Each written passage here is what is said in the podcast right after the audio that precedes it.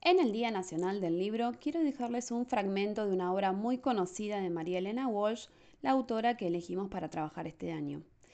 Con esta lectura quiero transmitirle las ganas de leer, las ganas de seguir transportándonos a través de la literatura. Les propongo que charlen luego en familia acerca de cuál es la obra literaria que más les gusta, que los acompañó en estos momentos de estar en casa. Espero que lo disfruten tanto como yo. Chaucha y Palito. Chaucha y Palito eran quizás tía y sobrino, o madre e hijo, o maestra y alumno. No se sabe por qué nadie les preguntó. Como parecían poca cosa se les hacía poco caso.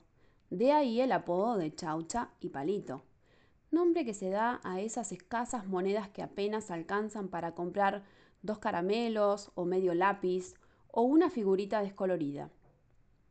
Vivían en una casa, Mejor dicho, daba la impresión de que alguien los había olvidado allí, como dos muñecos tras una mudanza o dos monigotes dibujados en la pared después de que los chicos se fueron.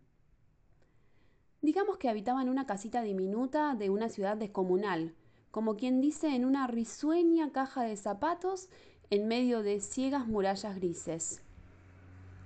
Como todo el mundo iba y venía corriendo, consultando relojes y papeles y números y armas y máquinas y horarios, nadie les prestaba atención. Y eso que la atención es algo que se presta solamente, cuando en realidad habría que regalarla a quien le hiciera falta. ¿No? No. En esa ciudad la atención ni siquiera se prestaba, solo se vendía. Así fue como Chaucha y Palito se volvieron invisibles.